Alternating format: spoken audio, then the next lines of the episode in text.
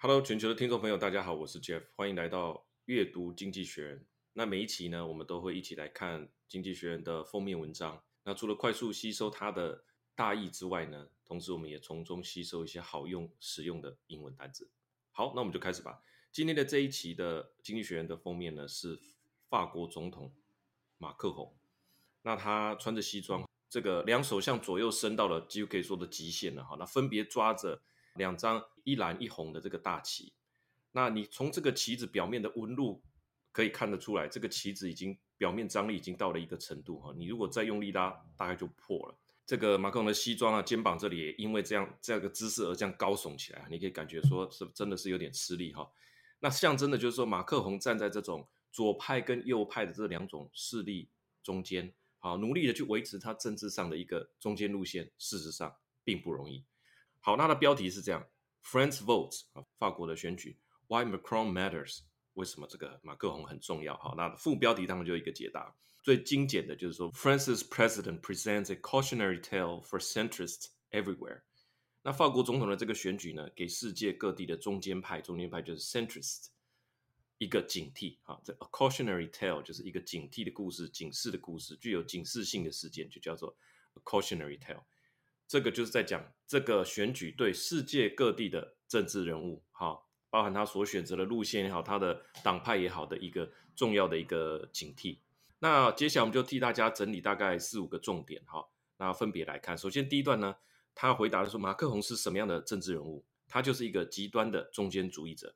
他内文是这样说的：When he was first elected president of France in 2017, Emmanuel Macron immediately became a standard bearer.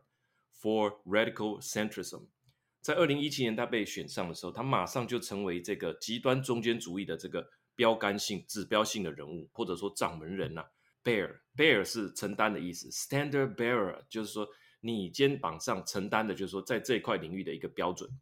He was young, clever, and eminently reasonable。那他很年轻又聪明，而且怎么样？极端的理性。Eminent 这个字如果没有加 ly，那就是非常重要的意思啊。那 eminently 呢，就是绝顶的，它是一个副词，后面可以再加一个形容词，这边加的就是 reasonable，eminently reasonable，极端的理性。那 also it was a time of panic for liberals，在二零一七年左右的这个时间点呢，是全球的这个自由主义者啊陷入恐慌的时候。那为什么说陷入恐慌呢？第二点，他在被选上的时候，当时的世界政治氛围是怎么样？当时的世界可以说是被民粹主义啊 populism。给绑架了。那内文是这样说的：Britain have voted the previous year to leave the European Union. America has just elected Donald Trump. Across Europe, populists were climbing in the polls, even in sober places like Sweden, Denmark, and Germany. 那 sober 这个就是我们知道是清醒的意思。那我们这边可以说是理性的。在一些比较理性的国家，像瑞典啦、啊、丹麦啦、啊、德国啊，即使在这些地方，这些 populist 就是民粹主义的。 政治人物也都是 climbing in the poll，在民调上面呢节节高升。All around the rich world, politicians who promised to raise war, ignore experts, and turn back the clock to an imaginary golden age were in the ascendant。那在全世界的这些政治人物呢，纷纷宣称说啊，我们要盖墙啊，这个就是川普嘛，哈。Ignore experts，可能还是川普。Turn back the clock to an imaginary golden age。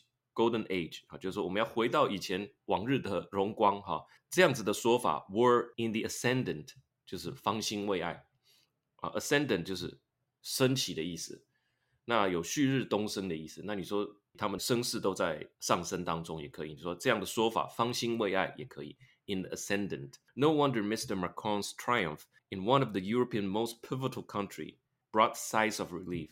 难怪马克龙这个胜选。给这个欧洲国家松一口气，brought sighs of relief，就是松了一口气的意思。那 pivotal 就是非常关键的，法国跟德国这些素来都是欧洲的强权，所以这个强权的国家里面的领导人啊，大家选出来是一个理性的中间派，那大家就松一口气。接下来我们看下一段哈，当选之后的这几年他做得好吗？经济上面是不错的。好，内文是这样说：It is in economic policy that his centrism has been most successful. Before taking office in 2017, he argued that France should be open to globalization, but try harder to equip its citizens with the skills that they needed to adapt changes. 在还没当选之前，他就说了，他说法国应该拥抱这个全球化啊，但是他并不是把这些呃会受到冲击影响的产业或员工置之不理，而是主动的想要去帮助这些呃法国的国民能够具备有足够多的技能哈、啊，来适应这样子的变化。His pro-market labor and regulatory reform embodies his philosophy, and they have led to an impressive rebound in employment and new business. 他在当选之后呢，当然就透过这个 labor and regulatory reform，透过这个劳工方面的，还有这个法规方面的这种改革。那这些改革呢，当然就是具体的体现了 embody，你可以说它是承载了或者体现了它的这个哲学。那这样子的结果呢，就造成说，诶，他们的法国的经济确实得到了蛮不错的这个复苏，好，rebound in employment and new business。那 employment，尤其是这个失业率，以及青啊，欧洲的这个青少年的失业率，尤其是很恐怖的。那我们之前也知道，这个法国啊，哈，他们失业率是非常高的嘛，哈，尤其是青少年。那在他当选的，在他任内的这几年呢，他们的失业率跟青少年失业率其实都处于低档，还有很多新创的这种商业。氛围啊，投资氛围也都不错，这些都会是他争取连任的一个重要政绩。那这边的这个字 embody 哈，承载跟体现。那哪一方面比较差呢？主要是活化国内政治力量的这一块啊。这这一篇的重点就在这边。经济学人所取得的这个民调显示，有更多的选民在这五年过后啊，反而会会来选择极右派或者极左派，而非中间派。好，那内文是这样说的。It is in reinvigorating French politics that Mr. Macron has most fallen short. In the election of 2017, he trounced Marine Le Pen, a nostalgic nationalist, by 66% to 34%. 那就是说他在活化呃法国的政治这一方面呢，是他的算做的比较不好的地方啊，fallen short 啊，中文会说这个短板啊，这一区做的比较 这个区块做的比较差。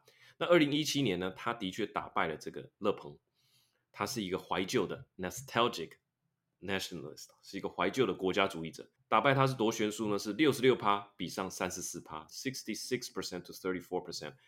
If she makes it to the second round，哈，当然后来这个是一个礼拜前写的，后来他真的进入到第二轮了，哈，这个勒庞进入到第二轮，which is likely。The polls today said Mr. Macron would win only narrowly by fifty three percent to forty seven percent。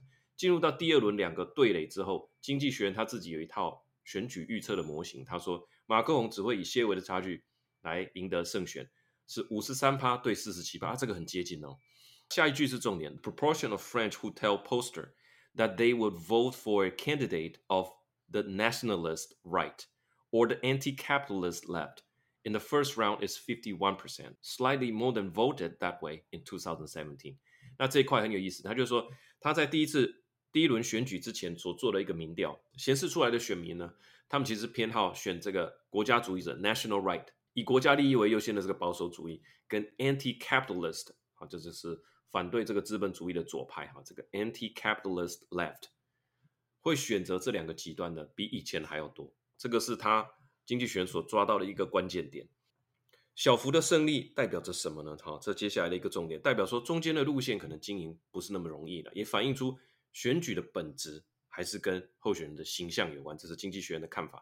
好，他是这样说的：In other words, five years of government by the world's centrist standard-bearer has eroded support for the center。也就是说，这五年来由中间派的掌门人在执政，却侵蚀了选民对中间路线的支持。好，这是他的一个关键句。There are many reasons for this. Mr. Macron sometimes repel voters with his aloof Jupiterian manner。